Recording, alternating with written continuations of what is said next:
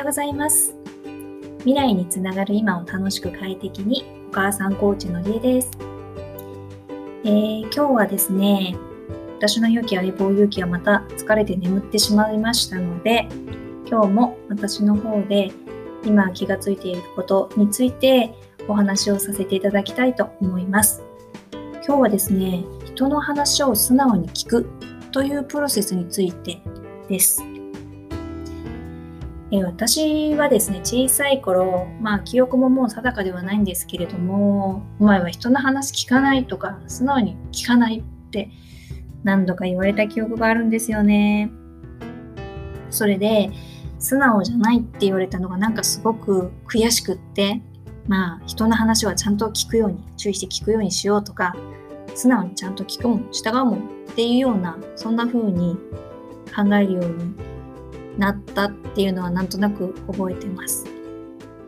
で、社会人になって仕事をする時もですね、なんかその記憶は残っていて、私ってどうも人の話をちゃんと聞かないからそれは気をつけなくちゃななんて思っていた記憶があります。なので、えっと、相手の話をきちんと理解するように、ある意味こうきちんと一時く聞き漏らさないように、ちょっと耳の聞こえが悪いのもあって、なんかこう、そういう意味でもちゃんときちんと聞こうっていう意識が強かったんですよね。で、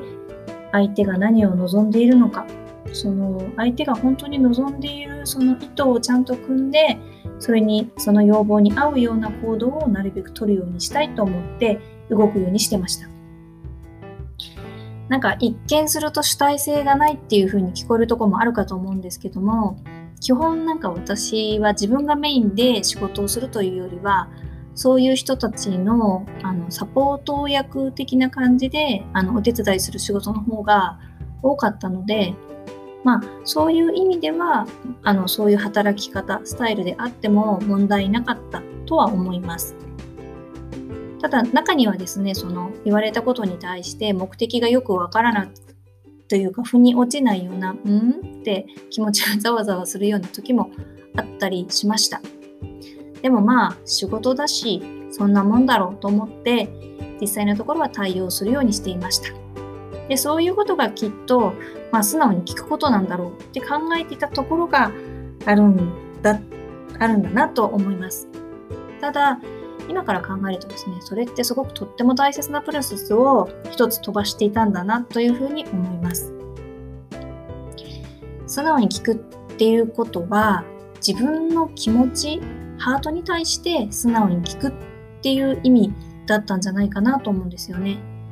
その人に何かを言われた時その内容に対してその自分がま納得していないというかこう何かおかしいんじゃないかなって心が承諾してない時はまあ仕事なので全部が全部とは言わないんですがその気持ちにちゃんと向き合って腑に落ちるまではその腑に落ちるまでの間って例えばいろいろ確認したりとかその相手と口論まではいかないですけどもそれなりにこうきつい言い方になったりとかなんか耐え難い雰囲気や空気や雰囲気時間が流れるっていうこともあるかもしれないですが、まあ、そういうものも含めて自分の中できちんとそういった負の感情だったりその場の雰囲気だったり向き合う時間をきちんと持って納得得させるところまで持っていくべきだったなというふうに思います。で私の場合はその自分の気持ちにもちゃんと素直になっておくっていう時間を飛ばしてしまってその自分の感情ときちんとがっつり向き合ってその感情の根拠っていうかあの源みたいなものが何なのかをきちんとあの理解して自分自身が。でその場合によってはそれをきちんとこう腹のところに溜め込んでおいてきちんと忍耐を持ってその受け入れるっていうようなプロセスをすべきだったんだと思います。なのにそういうふうな経験を結構あの飛ばしてしまっていた結果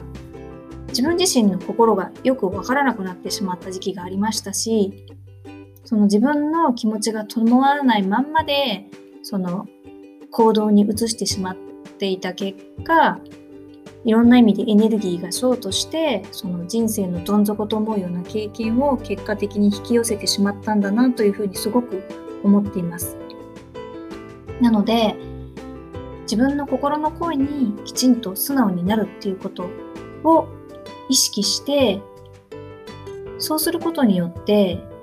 ゆとりだったり遊びの気持ちが生まれて結果的に自分の心が軽くなりますそうすると今まで気がつかなかったすんごく身近なところにある楽しみや幸せがきちんと見えてきて自分の次に目指したいゴールが見えてくるんですよね。ということで人の話を素直に聞くっていうことはきちんと自分の気持ちにも向き合って素直に対峙してあの自分の気持ちの中で納得するところまで持っていってそれから行動することなんじゃないかなそれがすごく大切なんじゃないかなというふうに思っています。ということを今日はお伝えさせていただきました。皆さんはいかがでしょうか？ぜひ何か意見があれば教えていただけたらと思います。今日も最後まで聞いていただいてありがとうございます。ゆっくりのんびり学んだこと気がついたこと皆さんのお役に立ちそうなことを発信していきたいと思います。共感できるものがあった時はぜひいいねで教えてください。コメントもとても嬉しいです。それでは今日も素敵な笑顔で一日お過ごしください。のりえでした。ありがとうございます。